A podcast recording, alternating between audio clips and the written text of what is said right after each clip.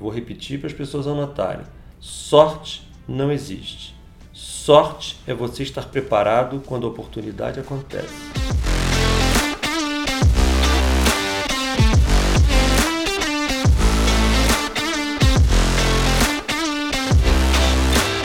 Estamos aqui no podcast Humanos de Propósito, onde a gente sabe que todo mundo se torna mais humano quando tem propósito. E o objetivo aqui é sempre trazer um convidado que a gente consiga fazer uma leitura tridimensional, né? Uma leitura que não é só de um aspecto, porque normalmente as pessoas olham para a profissão e, e, querem saber apenas do aspecto relacionado à profissão, à atividade que essa pessoa se destacou de alguma forma, que se tornou bem sucedida. A gente vai pegar um, uma terceira dimensão, outras dimensões, obviamente nas dimensões humanas como é o propósito do Humanos de Propósito. E hoje nós estamos com um convidado aqui muito especial. É, é alguém que construiu um negócio que não há quem possa ver de fora e dizer que não se trata de alguém muito bem sucedido. A gente está falando aqui hoje com Vladimir Carvalho, ele é fundador e CEO da Alterdata uma empresa de 32 anos, está entre as cinco empresas maiores de software do Brasil. E é um prazer estar aqui, Vladimir. Vladimir, se apresenta rapidamente porque a gente vai fazer um papo aqui bem legal, onde a gente vai fazer essa não, não raio-x, mas como falei, uma ultrassonografia 3D aqui de você. Bacana, muito obrigado pela oportunidade. Estar dentro de um, de um momento como esse, que a gente possa conectar o lado pessoal e profissional numa pessoa só é muito bacana, porque eu acredito muito nisso. Eu acredito que nós somos um ser uno, então não existe uma figura no profissional, uma figura no pessoal, as coisas se misturam. E desde a fundação da empresa, quando eu tinha 25 anos de idade, eu tenho coisas que eu imagino, valores, ética, princípios, que vale até hoje. Então dá para a gente ter uma, uma conversa aqui muito legal para esclarecendo as coisas que eu acredito que dão certo, que dá errado, quais são os melhores caminhos que, que nós seguimos aqui na companhia e vem funcionando durante tantos anos. Bacana, Admir. Olha, Admir, é, as pessoas normalmente elas gostam de saber um pouco do histórico das pessoas, até para poder se comparar, né? Porque é, é, muito comum depois que alguém se torna bem sucedido, das pessoas olharem, obviamente, o palco e falar assim: ah, ele está bem sucedido porque deu sorte, assim, um assado, mas as pessoas não olham antes, né? e normalmente tem uma história longa antes. Embora você tenha começado muito jovem uh, esse negócio, me conta um pouquinho quais, quais são as suas origens é, de onde você veio até a Alterdata. A partir da Alterdata a gente vai talvez pegar um caminho diferente. É, eu venho de uma família de classe média baixa. Estudei em colégio público minha vida inteira. Eu estudei aqui na cidade, aqui em Teresópolis, no Gino da Silveira, estudei no Gino da Bloques, colégios municipais e estaduais. No segundo grau, meu pai conseguiu me colocar numa escola particular. Mas eu venho de uma família que a gente não tinha dinheiro sobrando, não. Que para sair com a namorada final de semana tinha que economizar dinheiro a semana inteira para comer uma pizza final de semana. Então era muito difícil. Eu comecei a me envolver com tecnologia com 19 anos. Eu nunca fiz um curso de programação, eu, sou um autodidata, então eu aprendi tudo sozinho, lendo livros sozinho, virando madrugada. Naquela época não existia literatura em português, era tudo em inglês, então era muito difícil você aprender uma coisa. a internet não tinha sido inventada, então você não tinha para quem perguntar. Eu não conhecia ninguém que trabalhava na área, então não tinha alguém para me assessorar, me dar consulta, eu poder tirar uma dúvida. Eu tive que aprender tudo sozinho. Dos 19 até os 25 anos, eu trabalhei como freelancer desenvolvendo software para uma empresa para outra. E eu era desenvolvia software sob encomenda, então as empresas me contratavam para fazer um software de estoque, de finanças, de contas a receber, fluxo de caixa, esse tipo de coisa. E na verdade, uma das características muito importantes daquela época é que como eu não tinha é, condições de fazer grandes cursos por, por, duas razões. Primeiro, que eram muito caros os que existiam e raramente os que existiam, praticamente não havia. Eu tinha que aprender na prática. Então eu tinha que aprender explorando o cliente, tirando dúvidas, fazendo perguntas demais. O cliente me contratava para fazer um conta receber, ele me pagava, mas ele não estava percebendo que ele estava me ensinando. Uhum. Porque quando ele estava me pedindo, eu estava sugando como uma grande esponja, aprendendo, aprendendo, aprendendo. Por que, que ele queria isso? Quais são as razões de um executivo de uma empresa querer isso? Eu, com 22 anos, o cara tinha 50, 60 e eu tentando entender a cabeça das pessoas. Eu comecei a perceber que, na verdade, o sucesso não estava ligado só a conhecimento técnico, haviam outras coisas envolvidas. Então eu era um programador, como há muitos daquela época, com 23 anos mais ou menos, e eu já estava ligado, tentando aprender outras ciências então, com 23 anos, eu estava lendo livros de sociologia, psicologia, fazendo curso de vendas, oratória, expressão verbal, liderança. A maioria dos meus amigos que lidavam com tecnologia estavam fazendo curso de banco de dados, de linguagens. Eu, além de fazer isso, estava fazendo outras coisas para me tornar um vendedor melhor, uma pessoa que me expressasse melhor. Isso foi me dando uma coisa que eu sempre falei que eu sempre fui meio anfíbio, que ao mesmo tempo que nadava, andava na terra bem. Uhum. Ao mesmo tempo que eu era matemático suficiente para fazer software, que é típico da área de ciências exatas, eu tinha uma habilidade com 25 anos, estava fazendo palestra para mil pessoas. Eu tinha uma habilidade de comunicação muito forte. Opa. Então esses dois elementos me ajudavam. A gente nunca teve papai e mamãe para ajudar a botar dinheiro na empresa. Então eu e meu sócio, Zé Ronaldo, tem 5 anos a menos que eu. Então quando fundamos a empresa eu tinha 25, ele tinha 20. O pai dele era motorista de caminhão. O meu pai era um técnico de eletrônica, consertava televisão, rádio, som. Então a gente nunca teve ninguém para ajudar a gente financeiramente. Então a gente virava a noite trabalhando e tentando construir o um negócio. E as coisas vieram dando certo muito por causa dessa preocupação e observação de a gente não ter lastro atrás da gente. Eu acho que quando a gente tem certeza de que você não tem alguém para te apoiar, você tem que se virar. E se virar é trabalhar muito para fazer as coisas darem certo, é atender o cliente super bem, é ter foco.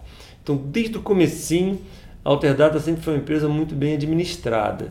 Então não era só uma empresa de software, ela tinha um método de gestão que funcionava bem. E tudo veio desse background. É porque eu, DNA de vocês também. Eu me lembro, eu me lembro que quando eu tinha 14 anos, eu tinha uma equipe de som, eu e um amigo meu. Que isso? E uma equipe Olha a coincidência, essa aí tem um ponto. Eu comecei meu primeiro negócio foi uma equipe de som. Com 14, aos 14 anos. Aos 14. Como eu trabalhava com eletrônica, com meu pai, eu trabalhava na eletrônica dele, eu sabia montar os, os amplificadores, som, luzes.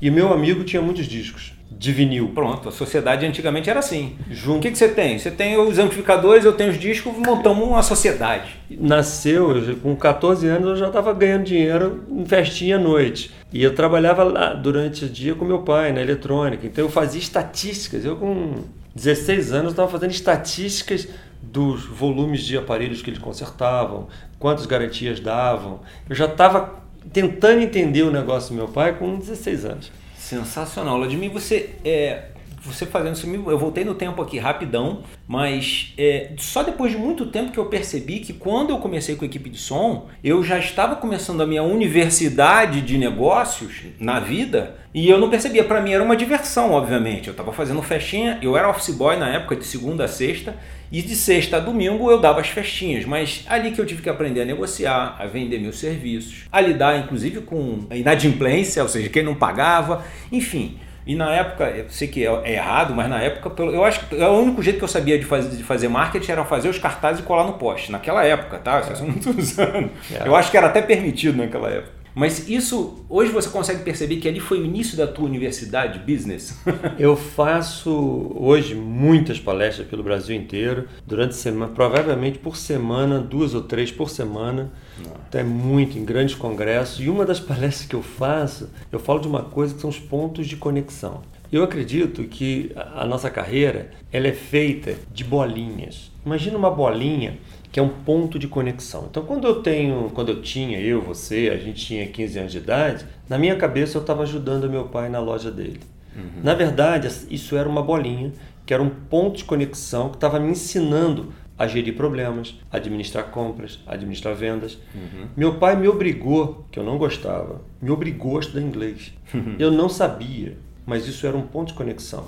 Era uma bolinha que me deu uma habilidade. Eu fui trabalhar com eletrônica Eletrônica me deu capacidade de circuitos. Isso era uma bolinha que eu não sabia que ia me ajudar. Essas bolinhas que você vai adquirindo, um curso de vendas que você faz, uma, uma habilidade que você adquire de oratória, são cada ponto de negociação, de vendas, uhum. são bolinhas que elas vão ficando como imagina, fecha os olhos, imagina as bolinhas em volta de você. Quem está nos ouvindo, que são pontos soltos. Em princípio não formam uma imagem. Não, elas são pontos soltos, como se fossem bolinhas rodando em volta de você. Um belo dia acontece um fenômeno. Um belo dia, todos nós na vida vai estar diante de uma oportunidade. Quando essa oportunidade acontece, essas bolinhas começam a se conectar e criar ligações entre elas. O fato de eu ter conhecimento eletrônico se conectou com o teu conhecimento de inglês, que se conectou com o teu conhecimento da, da, da, empresa do meu pai, que se conectou com a minha habilidade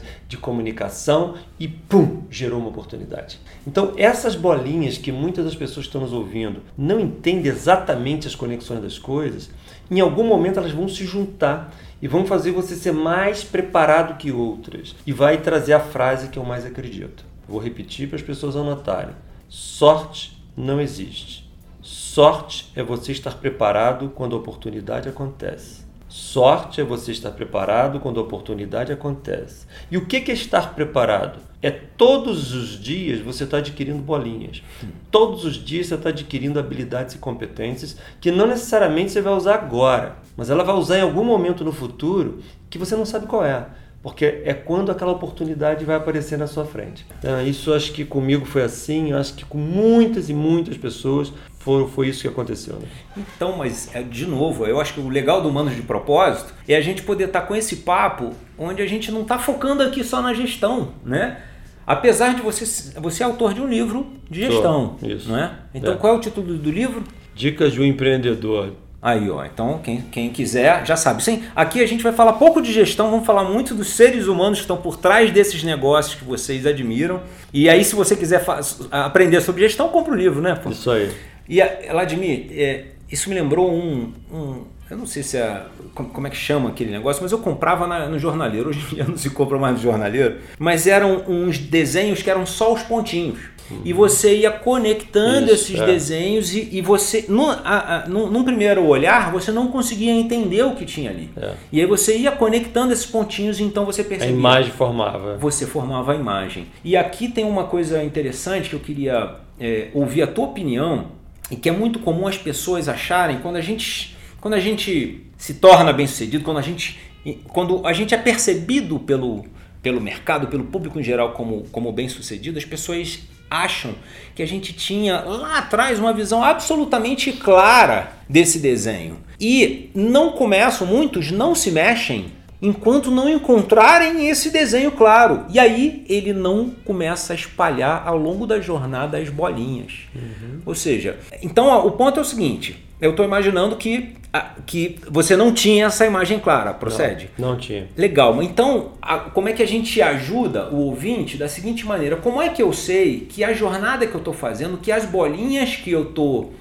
é, é, deixando ao longo dessa jornada, que elas vão formar uma imagem legal, uma uhum. imagem bacana que eu, que eu me orgulhe depois dessa imagem? É isso mesmo, eu acho que você está completamente correto, porque quando eu fundei a empresa, eu não tinha a menor ideia que ela ia chegar a ter hoje, como tem, 2.400 funcionários. Eu nunca imaginei que isso fosse acontecer. Mas eu sempre tive a, a visão e, e a cobrança e movimentação da empresa preparado sempre para o dobro dela. Então, quando a empresa tinha 20 pessoas, eu, minhas reuniões eram o seguinte: nós vamos montar um departamento novo. Esse departamento novo comporta se a empresa tiver 40 pessoas, o dobro? Não, com 40 esse, esse método não funciona. Então não tá bom, vamos refazer. Não, mas a gente não tem 40, a gente tem 20. Vamos pensar no dobro. Hum. Nós vamos construir um prédio. O nosso primeiro prédio que nós fizemos. Foi nós... quando a gente se conheceu aqui. Exatamente. Uhum. Quatro andares. Eu só precisava de dois.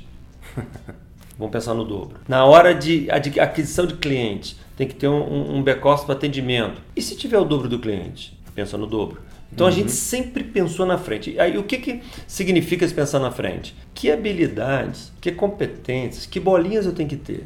Por exemplo, hoje, a Alterdata, do tamanho que ela está, eu reflito continuamente o seguinte: o que, que eu, como presidente da empresa, tenho que ter que eu ainda não tenho para administrar uma empresa desse tamanho?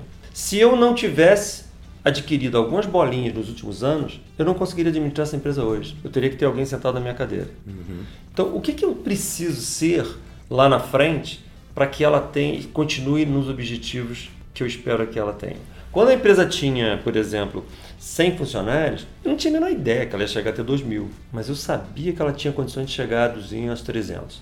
Uhum. Quando ela tinha 300, eu também não sabia que ela ia chegar a 2 mil, mas eu sabia que ela podia chegar aos 600.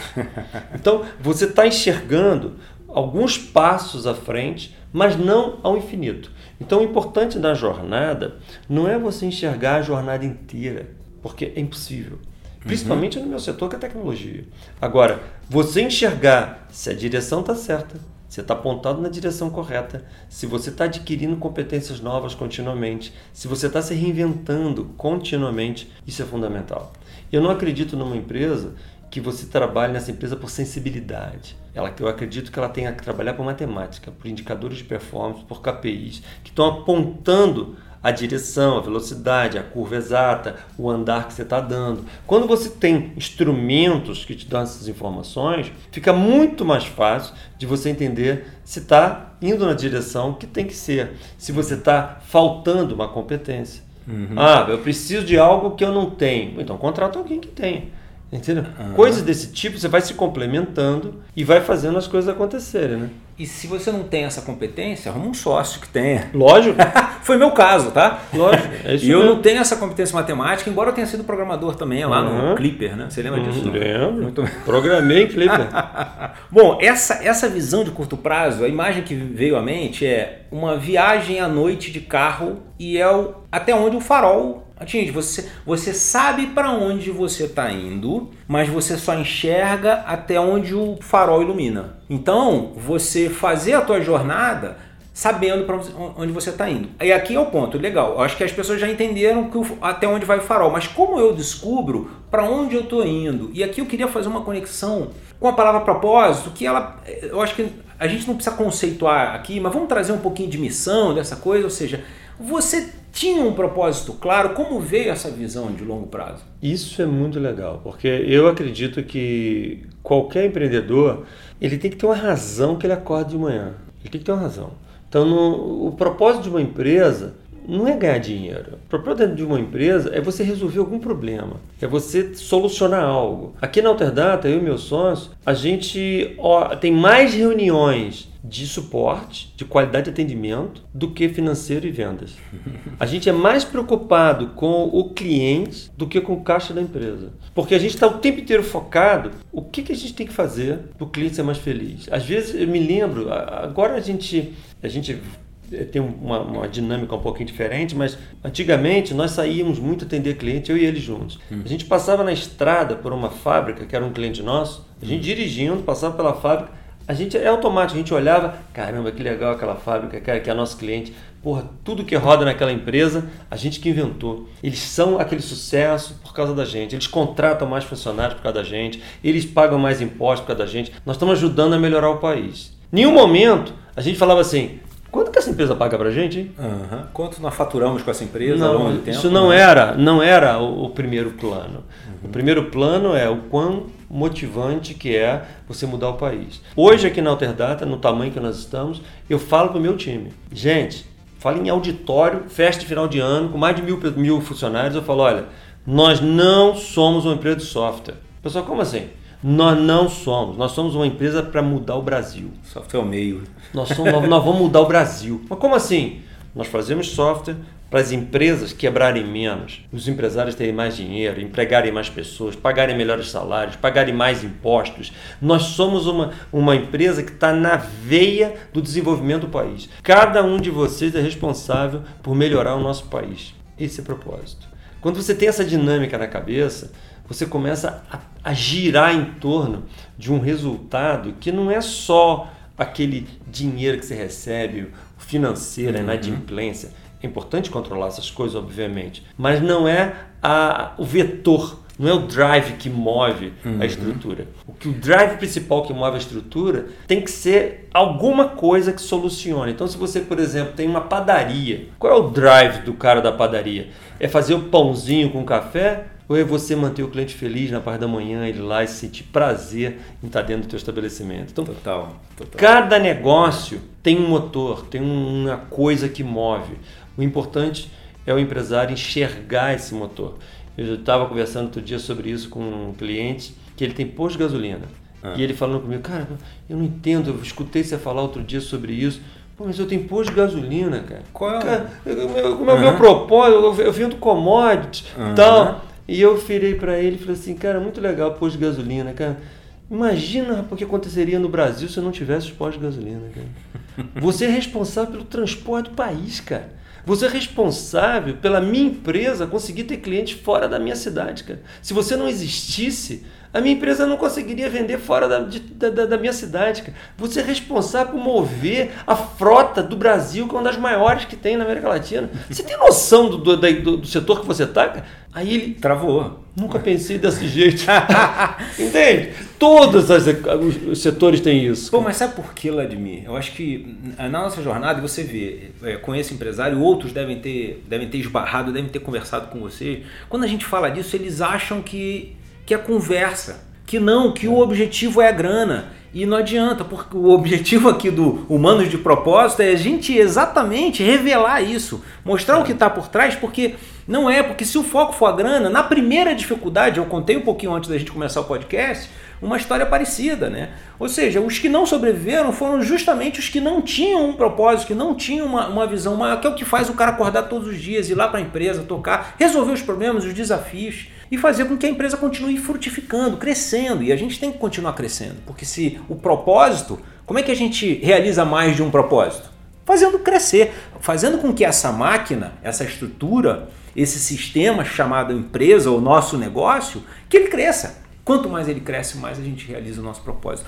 Demais isso. Né? Muito bom você ter revelado e contado essa, essa história. Agora, isso sempre teve claro para você? É um outro ponto que as, as pessoas me perguntam. Esse propósito estava sempre claro ou ao longo da jornada você também conectou algumas bolinhas que em algum momento, pô, é isso? Ou desde lá do início, na hora que você estava rascunhando a Alterdata, você já tinha essa visão desse propósito? Para mim sempre teve. Para mim sempre teve porque antes da Alterdata existir, eu era um programador. Então eu tinha 20 anos, uma empresa me contratava para fazer um software qualquer. E eu era um menino, e os computadores eram muito caros naquela época, era muito difícil convencer o empresário a comprar um computador. E quando ele comprava, eu me sentia empoderado. Eu me sentia que eu estava fazendo algo. Teve CP500, não? Só para saber. CP500. Eu tive, eu tive também. CP, eu fiz muito software em CP500. Quando eu me sentia empoderado, porque eu estava trabalhando na estratégia no centro nervoso da companhia. Eu não estava sendo um tarefeiro. Eu me lembro de reuniões que às vezes as pessoas questionavam, porque eu tinha 20 anos, as pessoas na mesa me pedindo coisas, tinham 50, 60, e eu não aceitava certas coisas. Então, às vezes, um diretor falava, não, eu precisava de um negócio assim, assim, assim. Eu olhava, anotava e questionava, gente, mas para que você quer isso? Que decisão você vai tomar baseado nisso? Me explica qual é o teu racional desse negócio. E às vezes ele se enrolava, porque não era bem aquilo que ele queria.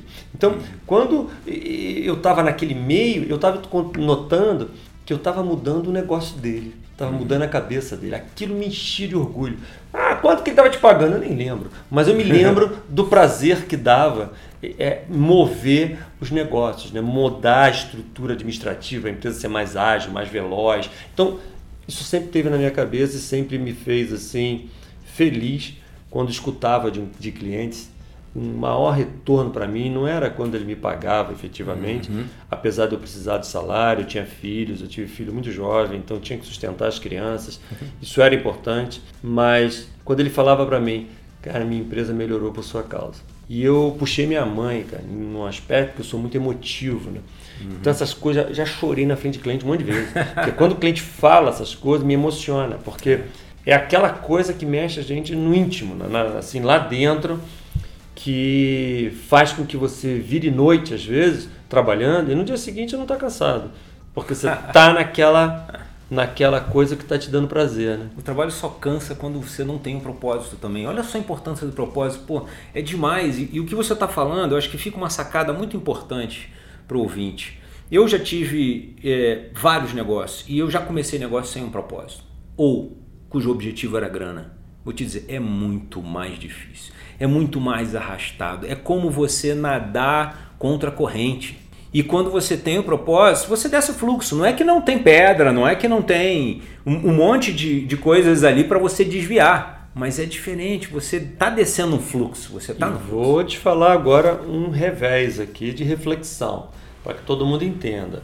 Que as pessoas podem estar entendendo que eu estou falando que então, se você tem um propósito, você pode seguir o propósito, que eu quero controlar a morte das baleias do oceano, e isso aí vai me trazer sucesso. Não é isso que estou dizendo. Então você tem que ter propósito, tem que ter objetivo, tem que ter amor que faz. Agora, tem que ter disciplina, meta, rigor, você controlar objetivos, ser, ser é, é, controlador de finanças, ser um bom líder. Tem um monte de coisas que tem que estar abraçando em volta do propósito. Propósito é uma bússola mas você pode ter um propósito, ser o maior incompetente do planeta e vai falir a tua empresa com um propósito lindo. Não tem nada a ver uma coisa é com a outra. É só o GPS, mas você pode ignorar, virar para a esquerda quando ele mandar e você ir para a direita. Conheço um monte de gente que tem propósito e fale, porque não sabe gerir o caixa, gasta mais dinheiro que deve, não tem controle financeiro, não sabe os custos da companhia, ele não tem os elementos necessários para entender o seguinte, estou indo bem, está funcionando, a coisa está dando certo, não sabe. Então, o propósito é importante, mas ele tem que estar conectado com a gestão do negócio, a disciplina que você tem que ter para fazer as coisas acontecer. Ser um bom líder, ser admirado pela equipe, para você ter, uhum. não tem em volta de você um bando de funcionários. Tem que ter um exército em volta de você, um exército alinhado que te admira como general, com aquela pessoa que dá a direção. Tudo isso está conectado. Então o propósito é mágico, não vai acontecer sozinho. Tem que ter um outro suporte junto para fazer a coisa acontecer de fato. Né? É, e isso, isso não vale só no mundo dos negócios, não, porque quando a gente está falando de humanos de propósito, por um acaso nós estamos entrevistando aqui um empresário, mas a gente a, amanhã depois a gente está falando com um artista. Agora, a disciplina, é, de qualquer forma. estar falando amanhã com um sacerdote, com um, um pastor de uma igreja evangélica. É, é a mesma coisa. Exatamente. Cara. É a mesma coisa. Exatamente. E você mencionou um ponto, Vladimir, que para mim também sempre foi muito importante. Eu, numa das empresas que a gente atuava com grandes clientes, eu visitava muito essas empresas grandes. Eu estou falando de empresas grandes mesmo, né? que a gente não, nem, nem, nem, nem pode citar o, o nome. Mas quando eu chegava nessas empresas, era muito comum eu olhar para os funcionários nas empresas. E algumas dessas empresas, não são todas, mas algumas, eu tinha a impressão de que eram que, que os funcionários eram zumbis. Cara, eles apareciam. Eu olhava assim, o cara tava com um crachá bonitinho lá com aquele sobrenome, né? XPTO. Então, Ricardo da XPTO, Ladimir da XPTO. E aquilo ali mantinha ele ali dentro. De alguma maneira, aquilo, aquilo prendia ele. Aquilo não era um crachá, aquilo era uma coleira que estava prendendo ele ali. E uma das coisas que eu percebi rapidamente com as poucas pessoas que eu trombei aqui, para o ouvinte que não sabe, eu tô dentro da Alterdata aqui, é, gravando esse podcast é um sorriso no olhar, um olhar, um brilho no olhar que é, é muito rápido de você identificar. E isso de, não tem como não vir de cima para baixo. Então queria que você contasse, porque a gente já falou que não ia entrar muito no, em gestão, mas não, não tem maneira, não tem outra maneira de você crescer a não ser construindo um exército, você citou. E para construir um exército você tem que saber liderar, você tem que é. saber o lado humano, lidar com pessoas. E como foi isso para você? Se foi natural, se veio dos teus pais, você desenvolveu isso? É, essa, é isso que você sentiu, eu já escutei várias vezes. É muito natural. Você está realmente você percebeu algo que acontece muito. E a primeira vez que eu escutei isso, nós estávamos no nosso prédio antigo, muitos anos atrás. É uma empresa, olha que curioso, uma empresa queria comprar o nosso software e pediu para fazer uma visita na empresa para conhecer as instalações, conhecer a empresa, até marcou comigo. Era um pouquinho depois do almoço. Eu estava na minha sala e ele chegou e eu pedi para esperar um pouquinho, que eu estava assinando os documentos. Ele ficou uns 5 minutos, 10 minutos aguardando. E do lado do sofá onde ele sentava tinha um ponto eletrônico, que os funcionários chegavam para botar o dedo para uhum. entrar para trabalhar. Bom, ele ficou uns 10 minutos, entrou na minha sala, apertou minha mão, boa tarde. Aí ele falou assim: Olha, eu vim aqui para conhecer a sua empresa, que eu tô, sou um potencial cliente, mas acho que eu já vou embora, eu estou satisfeito. Aí eu falei assim, como assim? Não entendi. Você acabou de entrar na minha hum. sala, apertou minha mão agora. Ele falou assim, não, o negócio é o seguinte, cara. Eu tô sentada na recepção tem uns 10 minutos. Passaram por mim umas 60 pessoas, mais ou menos, que chegaram do almoço. Ele falou assim, todos, 100%, me deram boa tarde com um sorriso nos lábios. Ele falou assim: Eu nunca vi isso nem igreja. eu não sei o que, que vocês fazem, porque eles não sabem quem eu sou. Uhum. Eles não sabem se eu sou um fiscal, se eu sou um cobrador. Eles não sabem. Eu Demais. nunca vi uma coisa dessa. E eu acho que quando eles souberem que eu sou cliente, vão me tratar melhor ainda. e é fato. E eu acho que isso começa, realmente você está certo, top-down. É uma uhum. coisa que vem de cima para baixo. Respeito com as pessoas, eu e meus sons, a gente fala igualmente pro rapaz da segurança, a menina do café. A gente trata todo mundo igual e não admite quando eu sei que alguém está sendo arrogante com outro colega. A gente pune, uhum. a gente não deixa essa coisa acontecer. A gente procura ser justo na companhia, a não dar cargos para as pessoas que estão criando problemas com os outros. Então tem uma série de mecanismos que acontecem que vão fazendo com que a seja uma empresa humana a gente tem uma pesquisa de satisfação aqui na empresa, que ela acontece desde que a Alterdata tinha uns 30, 40 funcionários. Eu leio uma por uma, são duas mil funcionários. Eu leio um por uma, a pessoa falando o que, que ela reclama, o que aconteceu no setor dela, chamo na minha sala para discutir, respondo quando eu noto que as coisas não estão muito claras. É, é, a presença do líder, eu acho que é muito importante, cara e, e defendo o nosso time em situações críticas, quando eles veem a minha posição de defesa. Ano passado, por exemplo, nós tivemos um problema muito sério aqui na empresa, tivemos um ataque hacker muito sério, uma invasão que criou um problema enorme. Pode se imaginar. Atacar, atacaram 1.800 clientes nossos. Foi um momento muito difícil da Alterdata. Eu assumi a frente do projeto, meu sócio foi para o background, foi lá para os servidores. Uhum eu fui para frente de, dos clientes e falei para o meu time: vocês não estão sozinhos, eu estou na frente de vocês, vocês estão atrás de mim, o cliente vai dar porrada, vai dar em mim. Hum. Então, porque eu vou conversar com um por um. Eu peguei meu celular e ligava cliente por cliente. Emagreci 4 quilos naquele, naquele período de tanta preocupação Sim. e relacionamento.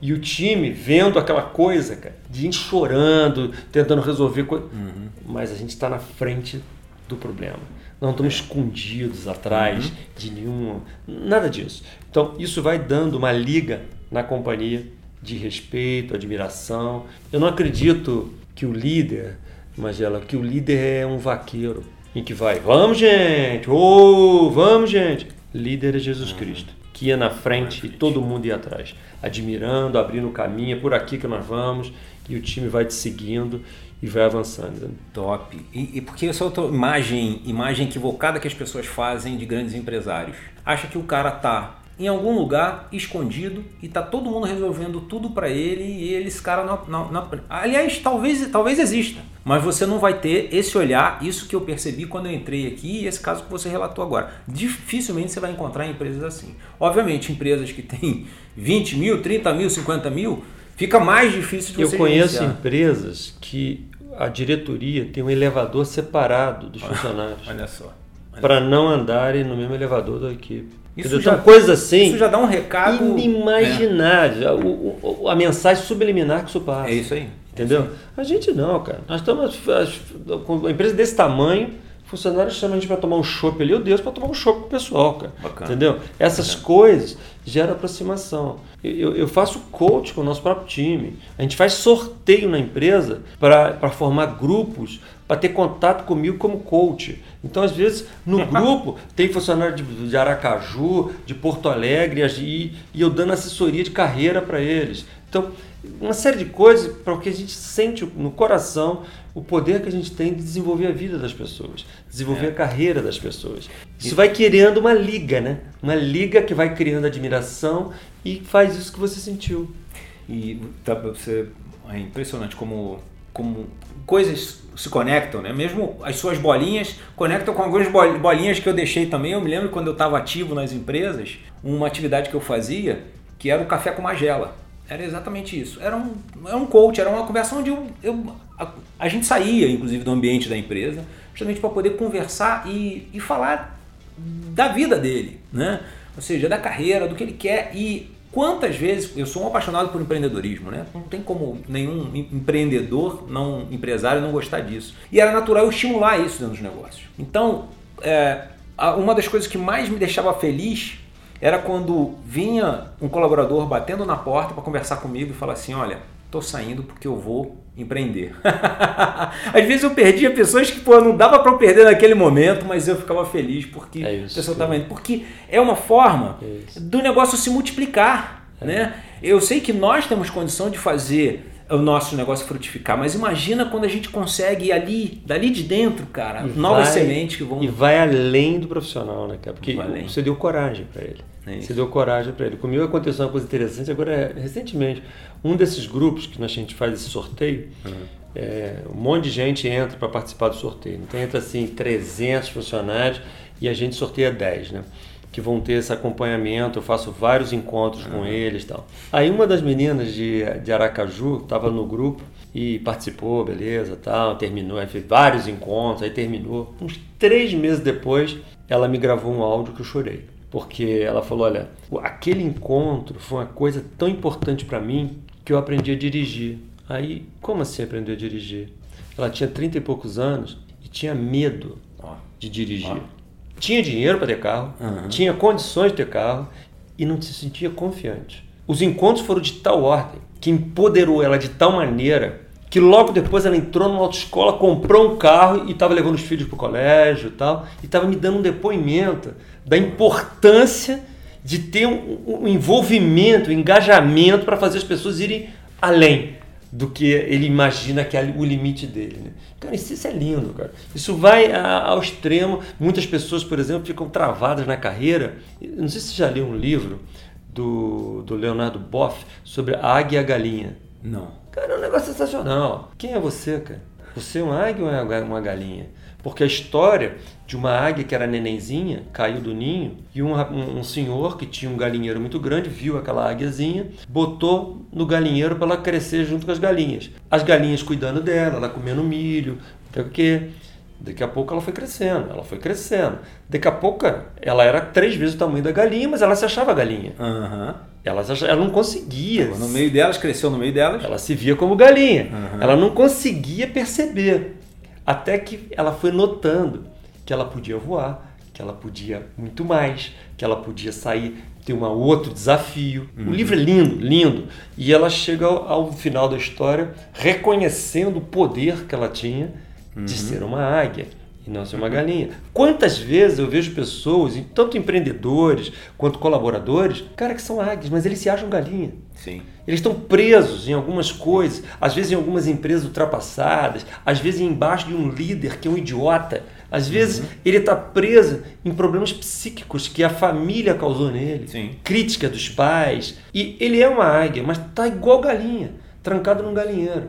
Então, quando você começa a estar dentro de uma organização que te estimula, dá treinamento, mostra, te desafia, você vai percebendo, cara, que você tem asa para voar, cara. Você tem asa para fazer muito mais. Então, a gente tem que ter dentro das nossas organizações, quem estiver ouvindo aqui o nosso, nosso bate-papo, se você tem uma empresa, o sucesso da tua empresa não está em você.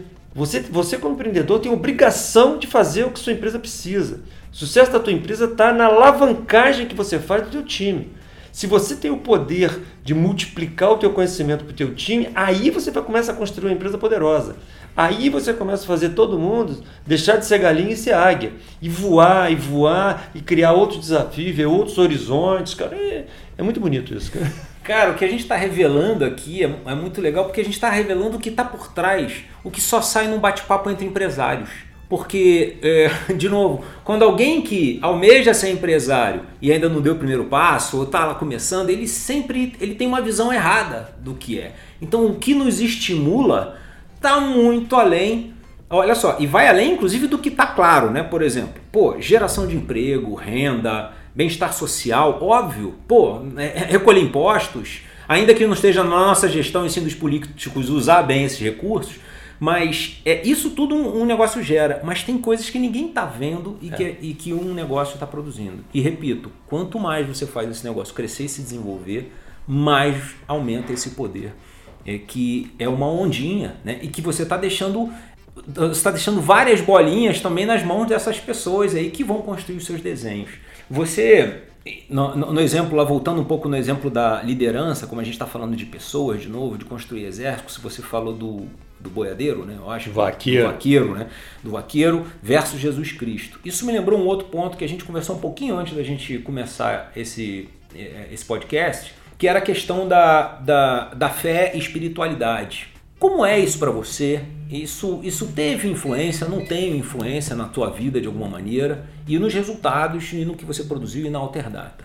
É, eu sou, aqui na, na, na, na Alterdata tem uma curiosidade, assim, porque eu sou católico e meu sócio é testemunho de Jeová. É, então a gente tem filosofias assim religiosas um pouco diferentes, mas a gente tem uma, um jeito de pensar muito parecido. Eu acredito na espiritualidade é quando você tem princípios, independente da religião que for, uhum. mas quando você tem princípios de que um tem que respeitar o outro, um afeta o outro, o, o que você faz agora, você pode estar prejudicando ou ajudando alguém. Uhum. Então, quando você tem algo dentro do, dos teus valores que você é parte da engrenagem para melhorar a vida das pessoas, eu acho que isso é mágico. E isso independe se você é, é de uma religião ou é de outra, não, não, faz a menor diferença. Então, aqui na empresa a gente tem pessoas de religiões totalmente distintas e a gente respeita todo mundo, ninguém fica tentando catequizar o outro, puxar o outro para o seu alto. Não, não existe isso aqui. E eu acho isso muito bacana. O que a gente não aceita aqui na empresa é quando tem pessoas que, e às vezes acontece num grupo muito grande, acaba entrando alguém que tem valores que não bate com conceitos que a gente acredita. Perfeito. Principalmente de respeito às pessoas, discriminação. Hum. Tivemos casos aqui na empresa que a gente tem que tirar alguém do grupo e falar, cara, não é possível, esse cara está discriminando as meninas, as mulheres, só porque ela, ela é líder e ele não aceita. Eu não quero uma pessoa desse tipo aqui na empresa. Perfeito. Ah, ele está desrespeitando porque o rapaz é negro. Não, não, então, são valores que entram em cima de bem-estar, de você acreditar o seguinte, cara, eu não quero conviver com uma pessoa que desrespeita os outros. Uhum. Porque eu não acho que isso faz bem espiritualmente, eu não quero me sentir mal, eu não quero me sentir é, é, é, fazendo algo que eu estou prejudicando a vida de alguém. Então, a espiritualidade que desde, desde menino eu acompanhei na igreja católica. Hoje minha mãe, que sempre foi católica, é evangélica uhum. e ela continua com princípios muito forte religioso. Isso ajuda a gente a, a ter coisas que vêm de berço, né? De respeitar os outros, de você admirar as pessoas, mesmo que sejam diferentes da gente. Sim. Não querer que todo mundo seja igual, né? isso acho que isso é muito importante. É, e como é, essa questão da espiritualidade, ela, ela faz a gente entender que existe algo maior, é. né? Algo maior. É. E eu acho que esse é o ponto, que, é, que quando a gente consegue perceber que dentre, dentre não só as empresas bem-sucedidas, mas os empresários, pessoas bem-sucedidas de uma forma geral, independente do negócio, é que fica muito mais fácil dentro daquela, da, daquele, daquela analogia que eu falei do rio, da gente descer o rio, em vez de estar subindo contra a maré, a gente está descendo, é porque eu sei que tem algo maior que, e, que eu posso confiar é. de alguma maneira. E isso nos dá força nos, especialmente nos momentos difíceis, que é óbvio que empreender, não tenha dúvida, eu costumo dizer, Vladimir, que é o seguinte, eu não sei exatamente te dizer o porquê nós estamos aqui. Uma coisa eu tenho certeza, nós estamos aqui para resolver problemas, esse é um, um primeiro ponto. E o, o, o empreendedor ele é tão doido que além dos problemas que ele tem para resolver dele, ele constrói um negócio para resolver os problemas dos outros, cara. Né? Então, olha só a que ponto a gente chega. Para você ter uma ideia de como isso é verdade, é, eu tenho um negócio grande, minha agenda é super complicada. Eu viajo para negócio toda hora. Ontem estava em São Paulo, amanhã já está visitando um monte de coisa. Final de semana, às vezes, eu estou em reuniões dentro de uma comunidade aqui na cidade, ajudando aquelas pessoas mais humildes da cidade a pensar no lixo lá da região, a pensar na escolinha das crianças, entro com o meu carro sofisticado dentro da comunidade para debater com os moradores lá como é que eu posso ajudar pensando na melhoria do bem-estar das pessoas. Às vezes minhas filhas, pai, você não está cansado? Final de semana você vai fazer isso ainda? Eu falei, vou, que eu fico feliz em ajudar os outros. Então, isso tudo é aquele princípio de você estar tá querendo melhorar o ambiente que você está, está uhum. querendo melhorar a vida das pessoas. Nós temos um projeto agora aqui na cidade chamado Projeto Galileu, que é a formação de programadores vindo de comunidades, de famílias de baixa renda. Nós estamos pegando garotos, meninas de 16, 17 anos de idade que estão lá nas favelas. Estamos transformando essas pessoas em programadores. Em seis meses, nós estamos fazendo esse menino ganhar mais que o pai dele. Em Nossa. seis meses. Conseguindo isso através de padrinhos, que eu estou usando minha influência, conseguindo padrinho nos Estados Unidos, no São Paulo, Rio de Janeiro, no Brasil inteiro, pagando para meninos aqui de Teresópolis estudarem. Opa, eu quero conversar com você sobre isso depois, assim que a gente terminar aqui. Então, uhum. tem, tem coisas que você fala, né, você está arrumando mais trabalho é, para resolver o problema dos outros. É isso mesmo.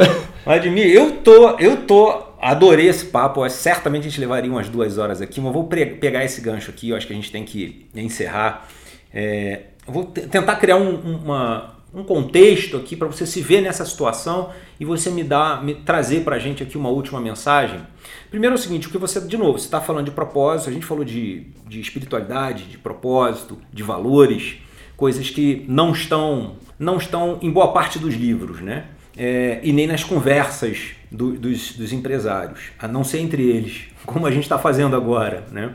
Mas é, a questão do propósito uma, uma coisa que você falou desse, do, dos projetos sociais, o propósito, quando a gente tem um propósito, ele, ele não diz respeito a nós, não é para beneficiar a gente. Eu acho que a gente se beneficia, tá? Eu costumo chamar isso de preencher. Quando você preenche outra alma, outra vida, você se sente preenchido. Então, dessa forma, você quer fazer mais. Mas você começa preenchendo. Então, não é sobre nós, é sobre os outros. E, e é o, o, o, contexto que eu quero criar é o seguinte: vamos pensar aqui que o Elon Musk já está com o foguetinho dele pronto, ele já começou a colonizar Marte e já vai, vai, já vai mandar a primeira leva para lá. E você, Vladimir, escolheu, vai nessa viagem.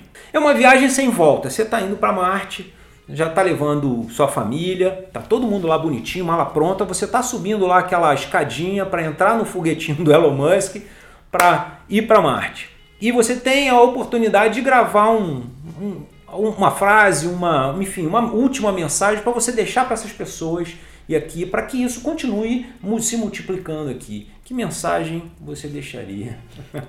Sinistro, hein? É, sinistro. Sinistro. A posição é sinistra. Eu acho, cara, que a gente Primeiro que eu não iria para Marte. é, primeiro porque eu acho que a gente tem um mundo aqui lindo, tem um planeta espetacular.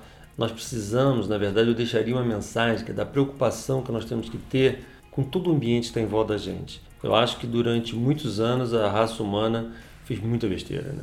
Nossa. Muito, muito, nós, nós, como seres humanos, cometemos muitos erros. Né? É. A gente destruiu muito. Muitos dos problemas que nós temos hoje foram criados por nós mesmos. Então, eu acho que a mensagem é nós olharmos mais para a nossa estrutura, nosso planeta, nossos recursos naturais, a gente procurar observar o quanto que cada animal, cada plantinha, cada árvore é relevante no processo do coletivo. Né? Nós temos que ser muito mais coletivos e menos individuais. Né? Nós temos que pensar muito mais no todo do que no indivíduo. Então, isso tudo é, é eu acho que é extremamente importante, que todos, independente de ser rico, pobre, porque você vê às vezes uma pessoa mais humilde, ah, coitado, ele precisa de ajuda, mas esse próprio humilde está jogando lixo na rua. Então a gente vê comunidades que pessoas precisam de ajuda, mas ele está destruindo o ambiente que ele próprio está. Aí você vê um rico que podia estar ajudando, ele também está destruindo, porque a empresa dele é poluidora. Tá? Então, é um problema de raça humana, não é um problema que tem a ver com classe social. Né? Eu acho que a mensagem principal é que nós podemos tornar esse mundo nosso muito melhor se cada um fizer um pouquinho. Querer depender de um só não funciona. Cara. Sem dúvida. Eu falo muito para clientes, às vezes, o seguinte, que começa a reclamar do governo, né? Eu falo, cara, não tô nem aí quem é o presidente do Brasil, não quero nem saber uhum. se tu é Lula, Bolsonaro, Fernando Henrique, não quero nem saber. E eu falo para o cliente o seguinte, cara, antes de você esperar que o governo faça alguma coisa por você, pare e pensa o que, que você está fazendo pela sociedade para melhorar a situação do governo, cara. O que, que você está fazendo na calçada da sua empresa? O que, que você está fazendo tratando seus funcionários mal? O que, que você está fazendo eh, sonegando imposto em excesso? O que, que você está fazendo criando problemas na sua sociedade? Será que você não é parte dessa engrenagem podre? Ou seja, essas reflexões acho que a gente tem que fazer porque nós somos parte do bem e do mal, né? Quanto mais cada um fizer um pouquinho, mais a gente resolve o nosso problema. Isso é típico, sabe de quê? De um humano de propósito. Então, resumindo, sejamos humanos de propósito. É isso. Concordo. Vladimir, muito obrigado. Eu queria que você deixasse é, enfim, como é que as pessoas te encontram? Como que elas sabem mais de você? Sim, rede social, site? Conta pra gente aí. Eu sou muito ativo nas redes sociais. O LinkedIn é um local que eu uso muito para publicar artigos, publico dicas com frequência. O Instagram é muito usado também. Essas dicas são publicadas nos dois locais. E eu faço muitas palestras pelo Brasil inteiro, muitas são online. Então, se botar meu nome no YouTube, tem mais de 200 vídeos lá de diversos assuntos. Eu acho que a gente trocando informações, sou muito respondo tudo. Então todo mundo que espetáculo fizer alguma pergunta lá, eu estou sempre respondendo e faço muitas conexões entre pessoas. Né? Então uhum. acho que podem me seguir nas redes sociais, que serão muito bem-vindos aí. Estou à disposição de todos. É só procurar lá, Ladimir Carvalho. Ladimir, muito obrigado, meu querido. A gente continua conversando aí. Então até o próximo episódio. Forte abraço.